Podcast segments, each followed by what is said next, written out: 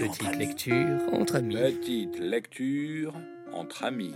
Petite lecture entre amis. Petite lecture entre amis. SK73 Une nouvelle outgore mettant en scène un dangereux psychopathe durant le premier confinement. Par Patricia Audi. Sur un scénario de Patricia Audi et Christophe Elie Joly.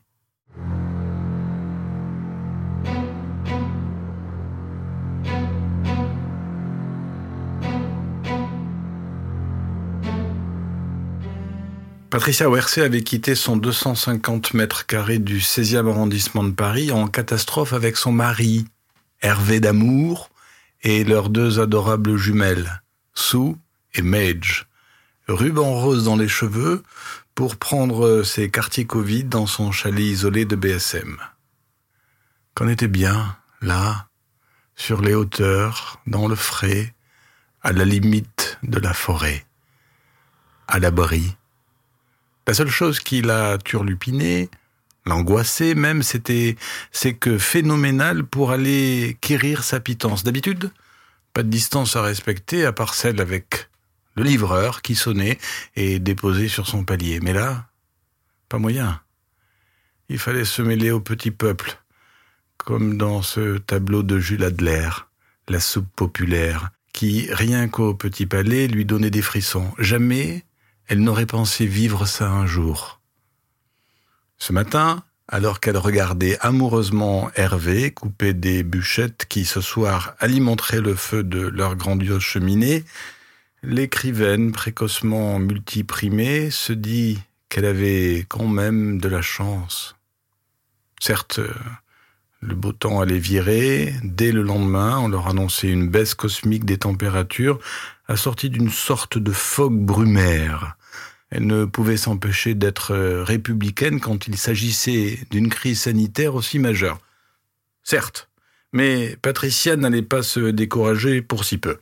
Elle serait de tous les combats.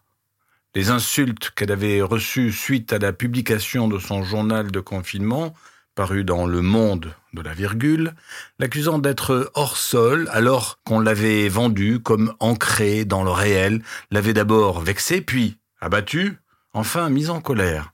Ils allaient voir de quel bois révolutionnaire elle se chauffait dès qu'il s'agissait de fractures socio-économico-culturelles. Le monde d'après l'appelait. Elle y croyait sincèrement. Les gens allaient cesser de se comporter en gros connards égoïstes, seuls, au volant de leur range HSE hyper polluante du monde d'avant. Elle pensait d'ailleurs à revendre la sienne. Pour l'heure, euh, elle continuerait à braver la psychose ambiante pour aller promener son duvet sur ses bras hérissés, l'idée, Foun et Poussy. Sa paire de bichons maltais millésimés, équipés de l'attestation idoine.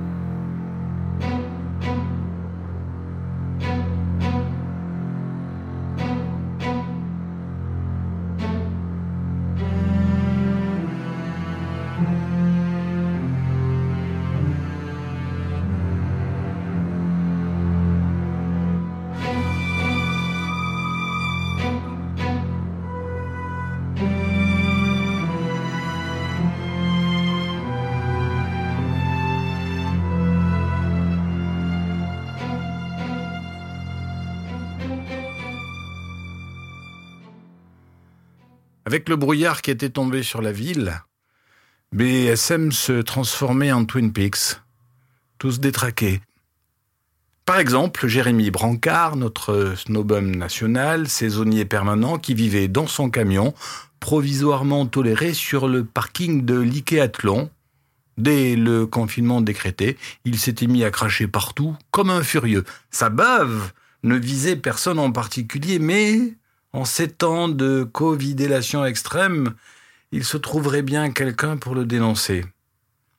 Il en était à sa dixième amende en moins d'un mois, mais moins solvable que lui, à part le Venezuela, il n'y avait pas. Ainsi, des milliers d'euros de dettes s'accumulant sur ses boots lui faisaient autant d'effet qu'une manucure à un manchot. Je sentais de l'énervement chez Gros Bobby à la gendarmerie. Il était dépassé par ce qui aurait pu être le climax de sa carrière, à l'aube de sa retraite. Je vous avais dit que Gros Bobby était le frère de Petit Bobby? Jamais père de jumeaux ne fut plus disparate question gabarit. Petit Bobby, crevette scrofuleuse. Gros Bobby, obèse définitif. SK73 nous écrit 4 avril, 18 après JC pour jour de confinement. Perquisition chez les chasseurs. Corbeau égale gendarme. Mais rien, AAA. Jérémy B égale arrêté égale crachat plus dénoncé. Génial. Je m'amuse trop. 10 avril. 24 après JC. Brouillard égale mois de novembre. Rigolade over. AA. Blaireau d'envahisseur. Cachez-vous vite, je vais tous vous buter. Le 4 avril, SK73, ou celui qui se faisait passer pour lui, personne n'était à l'abri d'un copycat, au point Netflixien où nous en étions, avait commencé à envoyer des mots sur des cartes de visite de l'écho de l'Isère à l'écho de l'Isère. Compte tenu de l'orthographe, il ne s'agissait probablement pas du premier corbeau façon AFP. Petit Bobby était à fond. Depuis les premières photos, puis cartes anonymes les ventres montés, le courriel des lecteurs s'affolait. Adolphe Faufier, n'ayant plus aucun papier à écrire dans sa partie sport et loisirs, et ne pouvant plus batifoler dans les grands espaces, s'agitait derrière le chef comme un bon toutou, me lisant à haute voix les deux premières cartes de visite, en espérant visiblement d'autres. Ça ne tarda pas. 13 avril. 27 après JC. Je vous avais prévenu, bande d'abrutis. Je tue tous les envahisseurs.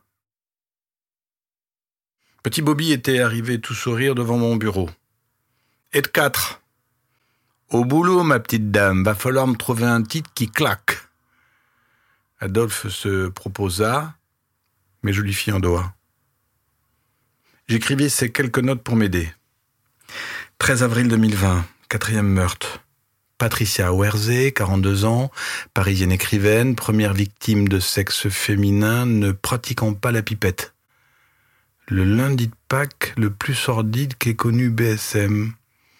Décidément, après la blague du 1er avril, un plaisantin sarcastique. SK73 change de modus operandi et de cible. L'enquête s'enlise, les médias s'affolent, c'est une people. Je sens qu'ils ne vont pas tarder à débarquer. Trouvez vite un coupable. Macron annonce un probable déconfinement au 11 mai, alors que les gens ne pensent qu'à se terrer dans leur cave. Il ne comprend vraiment rien à rien. Sinon, Jérémy B vient d'être interpellé par l'adjoint de Gros Bobby pour crachats multiples sur la voie publique, entraînant la mise en danger de la santé d'autrui. C'était écrit. Sa logorée baveuse a fini par exaspérer les forces de l'ordre. Je crains que l'on ne s'acharne sur lui. C'est le coupable idéal, marginal, snowboarder, nourrissant forcément une haine viscérale contre les pipettes, cracheur pour finir. Oui, oui, le titre. Arrête de trépigner, petit Bobby, je m'y mets. Ça Ça ira? Une quatrième victime, la célèbre écrivaine Patricia Werzé, retrouvée dans son propre jardin, le corps criblé de balles, débité à la hache, l'horreur atteint son paroxysme, la France entière sous le choc. J'étais assez fier de ce style fainéant. Pour en revenir à Patricia Machin Chose, son journal de confinement m'avait autant gonflé qu'un pneu de 44 tonnes biélorusse. Les gens d'ici n'avaient pas compris qu'une Parisienne se vante à ce point de la qualité de sa glycine, alors que le pays entier craignait pour sa vie. D'après les premiers éléments de l'enquête, son Hervé d'amour était parti à la nuit tombée, muni de sa frontale 135 lumens plaqué or, chercher du petit bois pour la cheminée en prévision de la dégradation météorologique. Il sera dit qu'à BSM, personne décidément ne respectait le confinement la laissant seule, l'imputrescible imbécile dans sa grande maison isolée, avec ses deux paires de filles et de bichons. Du pain béni pour SK73. Évidemment, les cartes de visite avaient été passées au peigne fin. Rien. Pas une empreinte. Je les avais moi-même épluchées. On avait affaire à un malin. Un vigile fut recruté chez Pôle emploi pour un CDD de deux semaines, on était optimiste, afin de scruter les allées et venues au sein du journal. Éric Machin, dit le mur, ou encore l'œil de BSM, n'avait jamais personne dans sa boutique de vêtements. À se demander de quoi il vivait. D'habitude, il scrutait les environs du pas de sa porte dont il remplissait l'intégralité de l'encadrement de sa carrure de frigo industriel, ce qui freinait les ardeurs des rares clients potentiels difficiles d'entrer sans se heurter au mur barbe à peu près sous contrôle et longs cheveux blanc-jaune tranchant avec sa blouse immaculée. Il y avait là une certaine ressemblance avec le professeur Raoult qui faisait, contrairement à lui, l'unanimité dans le village. Ce jour-là, posté, yeux plissés, derrière la grille de son jardin, pile en face de sa boutique, le mur en voulait plus que d'ordinaire à la terre entière composé selon lui à 99,9% d'être inapte à quoi que ce soit. Il avait vu les hordes arriver, mais pas dans sa boutique, fermée pour cause de non-essentialité, se sentant encore plus inutile que d'habitude, plus stérile qu'un consultant RH, rêvait de se réincarner en vendeur de papier cul. Il avait lu du mépris dans les regards en coin des snobs de la capitale, effleurant sa vitrine et ses mannequins nus. Il avait renoncé à les habiller, autant qu'à accueillir des clients. Depuis des années, Éric Machin périclitait sans mot dire sur son paillasson, instantané de collapsologie vestimentaire. Quelques jours auparavant, des sales petits cabots tenus en laisse par des pisseuses à ruban rose s'étaient soulagés sur sa vitrine. Il les haïssait tellement. Chiens, humains, Aujourd'hui, pour la première fois, il allait cocher déplacement bref dans la limite d'une heure et des 1 km autorisés liés au loisir individuel sur son attestation de déplacement. Suffisant pour régler ses comptes. Finalement, ils ont relâché Jérémy B après 72 heures de garde à vue. De fureur, il a inondé de crachats la rue devant la gendarmerie. D'un côté, ils ont été plutôt cool avec lui, vu qu'en perquisitionnant sa camionnette, ils ont trouvé un petit paquet de cannabis entre le matelas et le surmatelas de sa couchette. On a beau être semi-clodo, on kiffe son petit confort. Connaissant tous les toxicos du coin, l'adjoint de la gendarmerie qui lui a confisqué va trouver à revendre facile. D'un autre côté, JB hurle qu'il a été tasé comme un militant d'extinction rébellion de la pire espèce en pleine manif des Gilets jaunes. Qui a raison? Après la crise, promis, euh, j'écrirai sur les brutalités policières à BSM et enverrai, promis, mon témoignage à David Dufresne. N'en reste pas moins qu'après cette pathétique séquence, comme disent les éditorialistes politiques métamorphosés depuis le virus, en boule de cristal, Jérémy va continuer de plus belle à enchaîner du dénivelé positif dans sa tenue de camouflage, se jetant dans le talus au moindre bruit de rotor. Je le sais. Je suis ses allées-venues à la jumelle depuis le début. Sinon, breaking news. Covid a dépassé sexe en tant que requête la plus tapée sur Internet. Où est diantre passé le sel de la vie? aurait pu déclarer Patricia Wersey. 23 avril. Message de SK73. 37 après JC. Je vais en tuer un ou une en plus. Peut-être demain. Sûrement même. Je kiffe le sang. Vous voyez je rigole trop. Regarde ce que j'ai mis sur l'attestation. Et de 5. Le quintet gagnant est Éric Machin, dit le mur, dit l'œil de BSM.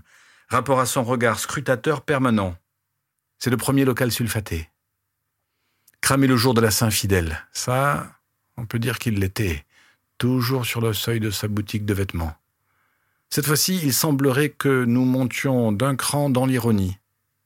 SK73 a agrafé sur sa désormais célèbre carte de visite une attestation un peu chiffon sur laquelle il a ajouté une case motif impérieux de déplacement. Zigouiller tous les gens de BSM. Le tout avec des lettres découpées provenant une fois encore de notre journal. Notre rédac chef aurait pu se réjouir d'avoir un nouveau lecteur, si la sinistre nouvelle ne venait pas de tomber. Petit Bobby est depuis ce matin en réanimation à l'hosto de Mourier, la grande ville la plus proche, alors que son frère est quatre fois plus gros et souffre de diabète. La vie est mal faite. Comme ça, sans aucun signe avant-coureur à part qu'hier midi, il ne sentait plus sa propre transpiration. Encore moins bonne nouvelle. Adolphe Faufier, mon pire ennemi, le remplace. Ce trou du cop séquieux va vouloir quoi comme gros titre? Des encore plus gros? Personne n'a d'explication à fournir. Je cherche, je fouine, j'épille, mais je n'ai aucun indice tangible. BSM tétanisé, ces gens ne pouvant pas fuir, la psychose culmine, malgré le beau temps revenu. Toute chose étant égale par ailleurs, plus personne n'a peur de claquer du Covid, mais deux décédés, sous plusieurs balles de Mossberg avec atroce finition possible. La terreur change de camp. Covid 0, enfin 0,5 si on comptabilise Petit Bobby demi-mourant. SK 5. Car en réalité, si le nombre des morts s'affole dans le pays, 21 856 décès au 23 avril, selon notre directeur général de la santé, Jérôme Rossignol, personne n'est encore mort du corona à BSM. Les paniqueurs départementaux raclent bien les fonds des tiroirs statistiques de l'EHPAD local, là où gît mon père. L'encéphalogramme reste plat, comme une limande. Les innombrables experts en tout qui ont infesté les Alpes se sont peut-être royalement plantés. Le virus n'est peut-être pas aussi dangereux que claironné. J'espère. En tout cas, les fameux complotistes, dont les rangs grossissent chaque jour, s'en donnent à cœur joie. Quoi que l'on dise, ils répondent Encore un coup de Big Pharma. Gros Bobby pédalait dans le Corona. Après le cinquième meurtre, tout s'était emballé. Des renforts avaient été appelés de la capitale, augmentant la proportion de Parisiens de manière déraisonnable à tel point qu'il avait fallu les contenir dans des algécos. Des chalets habités par des individus suspects principalement chasseurs, mais aussi guides de haute montagne, avaient été perquisitionnés. Les décrets, passés à 3 heures du matin à l'Assemblée nationale par des élus assoupis sur leur pupitre, pullulaient désormais. On faisait des boulettes de papier avec les libertés. Des appartements quasi vandalisés par une maréchaussée au bout du rouleau.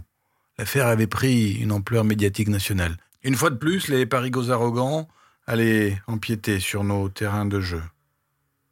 Un drôle de millimélo tout ça. Le versant vacancier voulait fuir, tandis que le versant police-média s'incrustait. Hé Tu le ponds ce titre ou bien? Adolphe, en nouveau chef faillant, m'interpellait, à sa façon violemment brutale. Tiens, prends ça, asshole.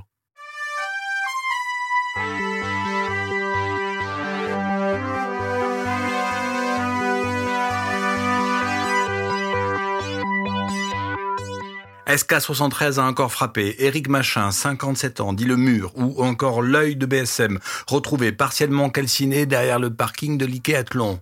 C'est la cinquième victime de l'insatiable assassin. La psychose va bon train. Déclaration du capitaine de gendarmerie de BSM. SK73 brouille les pistes, mais nous l'aurons. Avec Gros Bobby, on se croirait dans Fantomas au royaume de la fake news. Dire que le mur ne sortait jamais. Je ne comprends pas. Je retrace les faits. À midi, cette journée-là, il a été vu sortant de son jardin d'un air furibard, puis partir, à grandes enjambées, comme s'il était chaussé de bottes de sept lieues, avec un gros sac à dos de rando sur les épaules, prêtant un témoin oculaire. Il se serait rendu en haut du village. La même où a été débité l'écrivaine from Paris. Il criait comme un démon. J'ai vu des choses, j'ai vu des choses. Puis où Disparu. Ce n'est que le lendemain matin que le signalement a été donné par un employé de la commune. Le rapprochement a été fait grâce à sa blouse blanche, reconnaissable entre mille, qui gisait à côté du tas de cendres, tout près de la carcasse de feu la voiture de Michael Briscard. Mais, chut, je ne suis pas censé l'écrire. Le 25 avril, la gendarmerie, sommée de faire du chiffre, arrêta un suspect très suspect, noir comme l'ébène, érythréen comme pas deux. Quand il fut repéré par le chef des gendarmes, le migrant errait parmi les poubelles municipales. Un briquet fut trouvé au fond de sa poche et s'en fut fait de lui.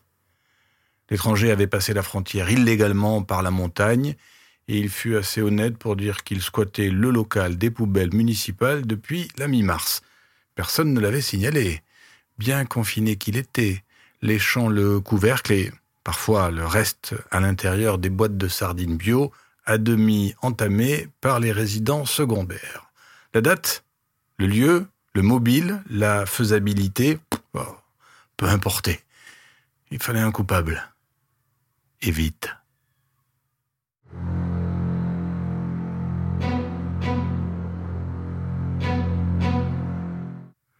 Le pauvre Érythréen a été torturé à coups de bottin. Et quand on connaît la forte densité de population du département,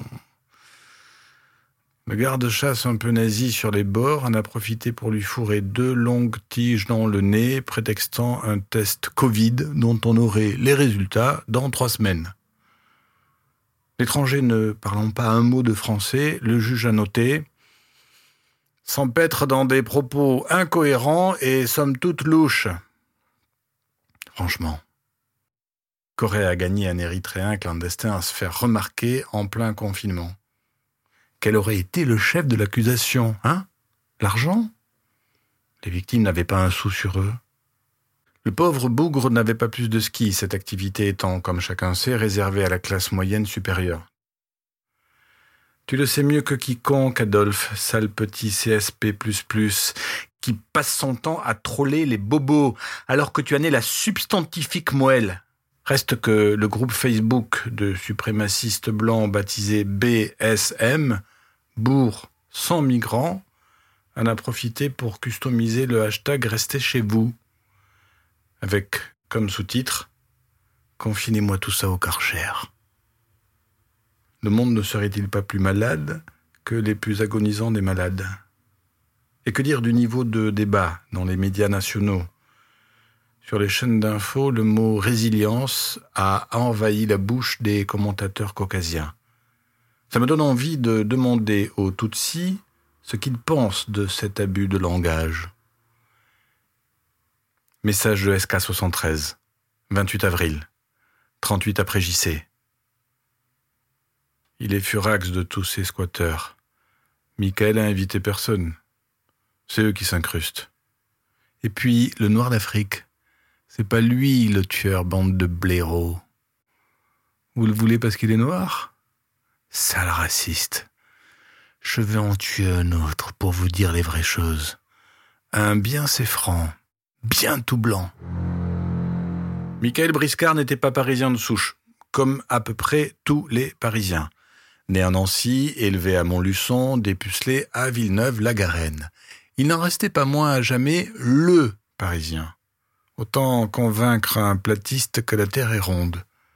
Dixième directeur de l'Office du tourisme parachuté comme un vulgaire préfet sur la station d'Alpes 3000, mal perçu et reçu les premiers mois, puis au gré d'opérations Lèche Boots visant à faire fléchir l'autochtone finalement adopté.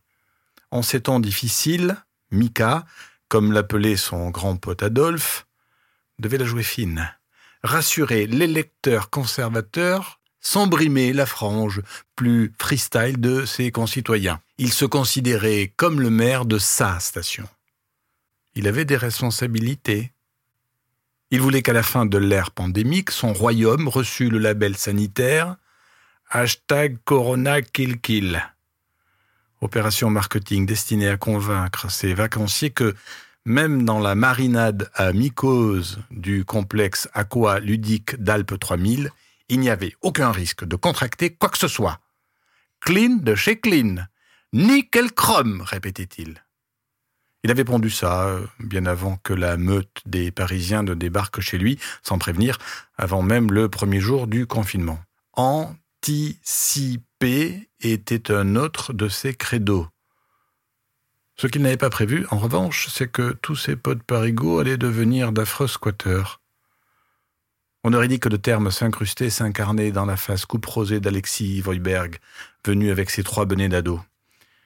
Clignotaient également au néant dans son cerveau rageur les visages pâles de ses deux inséparables potes d'enfance, Chris et Vince, qu'il n'avait définitivement pas invités non plus.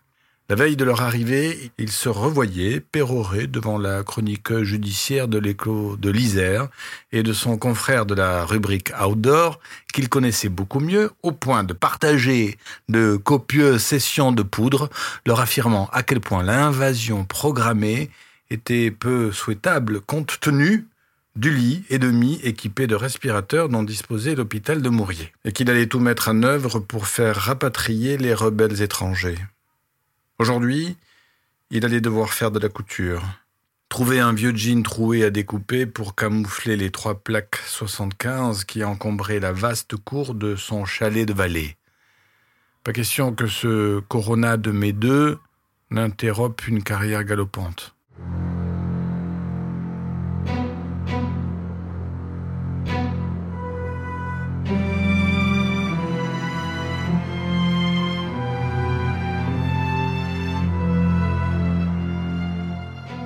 Et encore des cartes de visite du corbeau supposément SK73. Ce corbeau, il est bien, tiens. Il disculpe, il annonce. Il faut un sacré bordel. La rumeur dit Vous voyez, le Mika. Il abrite de dangereux propagateurs du virus. Le corbeau dit Mais non, le Mika, il n'en voulait pas de ces squatteurs. De là à penser que c'est lui qui a buté son propre pote, la victime numéro 3, Alexis Voiberg. Adolphe le freluqué est au taquet. Je vais le suivre aussi, lui. Pas de raison.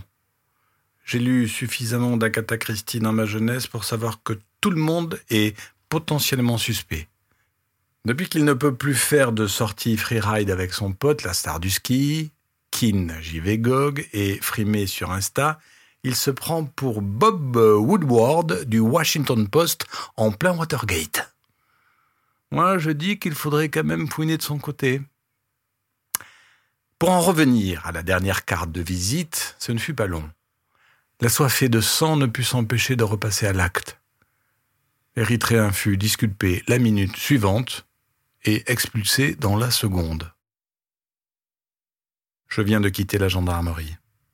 Il se croit dans The Wire. Au mur est affichée une immense galaxie de tous les visages du village, avec des tas de flèches censées expliquer les connexions entre les gens, qu'ils soient suspects, victimes, décédés. Je ne sais pas où ils ont eu ma photo, mais je suis horrible. J'ai demandé à prendre un cliché de l'ensemble, mais ils me l'ont formellement interdit. En sortant, j'ai croisé Adolphe, qui m'a dit d'un air autorisé C'est bien, ma petite. Faut toujours traîner chez la flicaille. Adolphe Faufier savait que lui, catalogué comme cossard chronique et profiteur patenté, ne pourrait, tant qu'il aurait Petit Bobby, le rédacteur en chef du journal au-dessus de lui, pas coucher pour gravir les échelons. Alors, il trichait, truandait, conspirait, faisait ses coups en douce, comme dire qu'il avait fait le Mont Blanc par la voie des papes, alors qu'il avait juste dormi au refuge du goûter et qu'on l'avait redescendu en hélico. Là, sur ce coup, il était assez content de lui.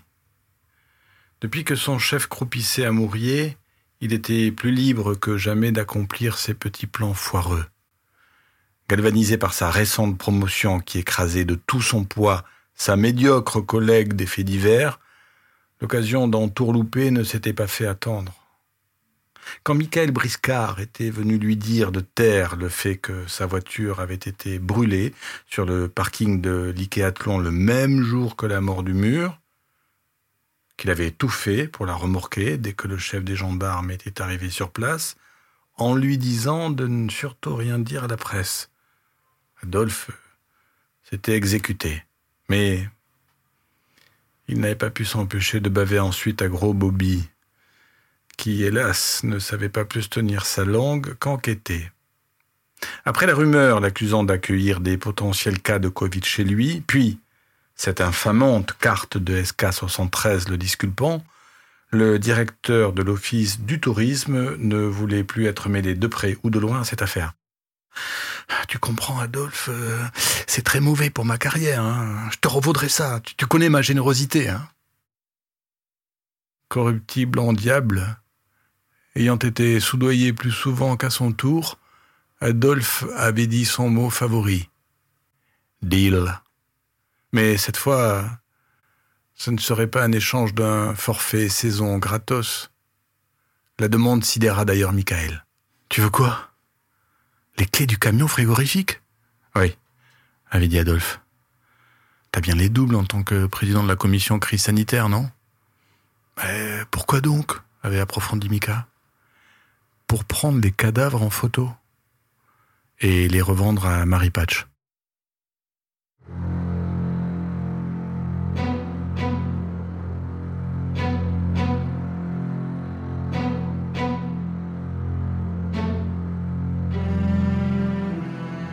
Message de SK73. 1er mai. 45 après JC. Et voilà. Il est mort, le blanc. Sixième meurtre. Oh là là. Bientôt ce sera pire que dans Seven. Premier notable, pièce rapportée, demi-parisien. Michael Briscard, 43 ans. Ça pue. Même les journalistes expédient leur boulot pour se terrer au plus vite dans les caves de leurs congénères parisiens. Le camion frigorifique stationné derrière l'usine hydroélectrique, qui sert désormais de morgue, la vraie étant pleine à craquer de tous les hélas décédés provenant des EHPAD des départements contigus, se remplit des zigouillés signés SK73. J'aimerais bien partir, m'évader. Je n'en peux plus de cette ambiance morbide et d'Adolphe en chef qui me presse comme un touriste dans une télécabine en plein mois de février. Tu veux un titre? Lève-la, connard Michael Briscard, directeur de l'OT d'Alpes 3000 et la sixième victime de SK73. Dénoncé par le corbeau. Disculpé par grande faucheuse. Sobre, informatif. Enfin, pas vraiment. Mais plus envie de me casser le tronc. J'ai un vieux contentieux avec lui, mais de là à me réjouir de sa glaçonisation. D'après les premières analyses du médecin légiste de Mourier, il a été jeté plus ou moins mort-vivant dans le camion frigorifique morgue après avoir été, lui aussi, transformé en passoire.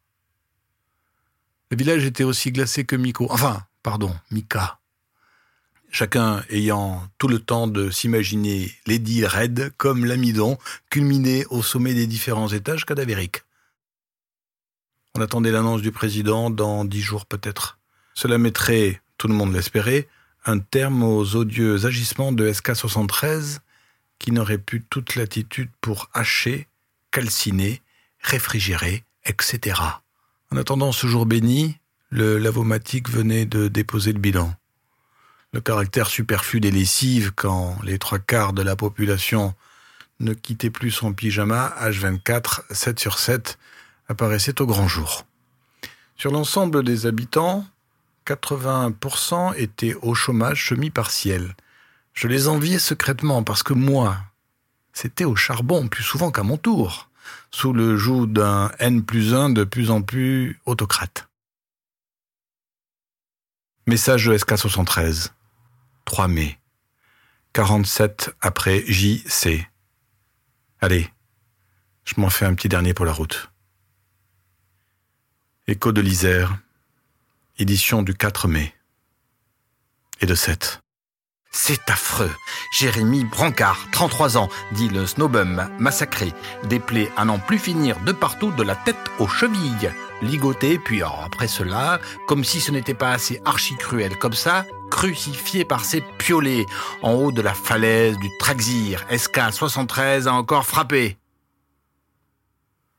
Mais il réécrit tout cet enfoiré d'Adolphe. La secrétaire de rédaction du journal doit s'arracher les cheveux. Question. Pourquoi SK73 ne s'en prend pas à lui? Seven. On y était. SK73 nous présentait son Everest de l'horreur, son chef-d'œuvre. Tué dans la montagne, back to the basic. Je résume. Jérémy était parti faire du dry tooling en solo, après le ski, la grimpe, contrevenant un jour, contrevenant toujours. Je le comprenais. J'adorais grimper aussi. Je ne savais pas combien de temps il avait pu profiter, toujours est-il que la redescente s'était mal passée. D'après les premiers éléments, sa corde de rappel avait été utilisée pour le saucissonner façon gigot. Imaginez. Si J, J, dos à la falaise, yeux révulsés, bras en croix, les mains clouées à des racines par les piolets. En le décrochant, les gendarmes avaient pu admirer les splendides tatouages de ces groupes de black metal nordiques favoris. Watten, Doxengal et Miss Pirming. Les nœuds complexes nécessités par l'opération dirigèrent de nouveau les soupçons vers les professionnels de la montagne. Tous les habitats des guides de haute montagne, ceux des grimpeurs compris, furent à nouveau perquisitionnés. Même Léon, le cafiste de 95 ans, qui n'y voyait plus goutte depuis des lustres, fut farfouillé jusque sous son fauteuil roulant. Quand on ne sait pas, on ne sait jamais. Le temps est instable. Petit Bobby l'est aussi, sous son respirateur. Hier, pensant que sa dernière heure était arrivée, il a avoué être l'auteur des premières photos anonymes. J'avais dans l'espoir de sauver notre quotidien à la limite de la faillite. Quelques scoops n'ont jamais tué personne. Par contre, euh, cela pouvait éviter une mort certaine à notre journal. Petit Bobby en corbeau. Hein? Autant imaginer son frangin réincarner un albatros. Enfin, une chose est sûre. Lui qui a toujours rêvé de faire carrière à l'AFP a pu montrer qu'il savait informer sans fioriture. Perso, je ne compte pas sur lui pour faire monter les stades de Santé publique France. Je le sens solide, en dépit du fait que l'hosto de Mourier est plus connu pour son pourcentage de maladies nosocomiales que pour ses taux de guérison. Par contre, Gros Bobby, à force d'aller à son chevet, a été relevé de ses fonctions de peur d'une contraction gémellaire du Covid. Je note quand même qu'à ce rythme, le camion frigorifique va finir par accueillir plus de morts violentes que de virusés. J'ai bien envie de rebaptiser BSM Bourg sans mortalité, mais je crains qu'Adolphe le despote ne capte pas le jeu de mots. Autre triste nouvelle. Le nouveau capitaine de gendarmerie vient de Paris. Dans le village, il a déjà un surnom. Bobby Tête de Veau.